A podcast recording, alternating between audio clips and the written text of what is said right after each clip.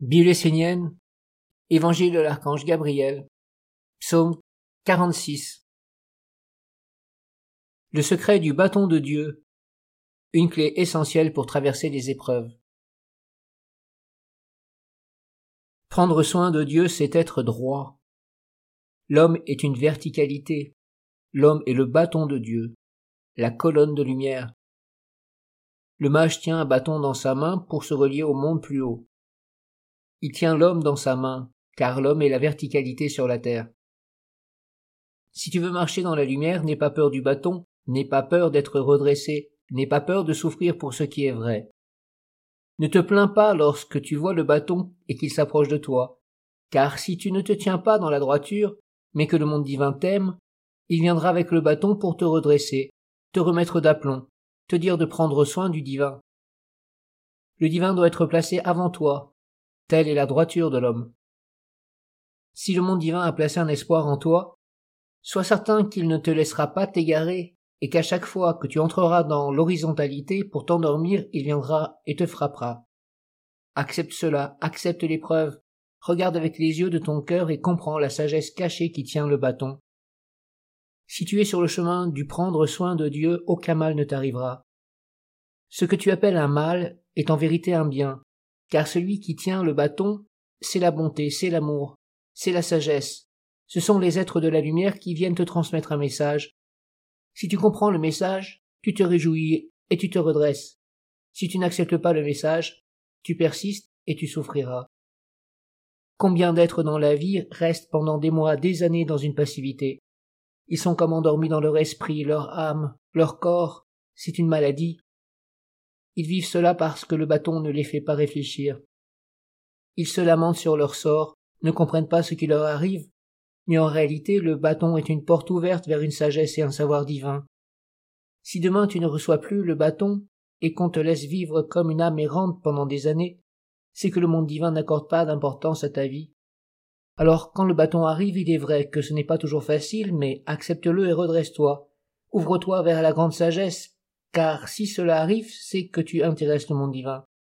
Quelque chose te montre qu'il faut que tu regardes vers le haut, que tu élèves ta conscience et que tu comprennes les erreurs que tu fais ou que tu laisses faire. Le bâton de lumière conduit vers la sagesse, la vie errante mène à la mort. Alors, au lieu de te lamenter sur ton sort, de penser que Dieu t'abandonne, qu'il ne te donne pas la force, ressaisis-toi, lève-toi, mets-toi debout, car le monde divin acclame ceux et celles qui se relèvent les réconforte. S'il ne s'éveille pas, celui qui est plongé dans la détresse, et qui de plus se lamente et se laisse couler dans la bêtise, restera jusqu'à la mort dans le malheur. Ni les dieux ni les hommes ne viendront l'aider. Dans son essence, l'homme est une verticalité, un pilier, et il doit assumer ses erreurs, sa mauvaise conduite, il doit les réparer et les guérir. Il ne doit pas sans intelligence donner sa vie à des êtres qui en feront n'importe quoi, comme des animaux soumis à des hommes ignorants et cruels. Sois heureux que le bâton de lumière soit dans ta vie. Ne te braque pas contre lui. Redresse simplement la tête et tourne ton regard vers le haut. Tu verras que les êtres divins sont la bonté et l'amour, et que s'ils viennent te redresser, c'est que la sagesse doit habiter ta vie. Si tu fais des erreurs dans ta vie, dans tes pensées, tes sentiments, ta volonté, si tu te laisses aller, si tu places ta vie mortelle avant l'enseignement, Sache que toutes ces petites erreurs apparemment insignifiantes finiront avec le temps par s'accumuler pour engendrer une grosse catastrophe. Tu te retrouveras en esclavage, les pieds et les mains liés, ne pouvant plus prendre de décision et vivant une destinée à l'opposé de ce que tu penses et crois être vrai. Redresse-toi, répare tes fautes, surmonte les épreuves de l'initiation, montre que tu es un enfant de la lumière, et le monde divin se réjouira de toi. Il dira, il est passé par toutes les épreuves, et il a gardé sa lumière, son espoir, et il a grandi en sagesse.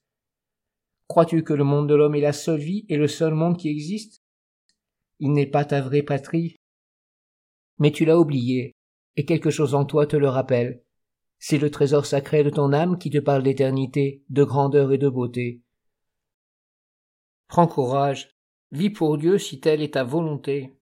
Redresse-toi pour lui, prends soin de lui, et place-le dans la gloire et la victoire.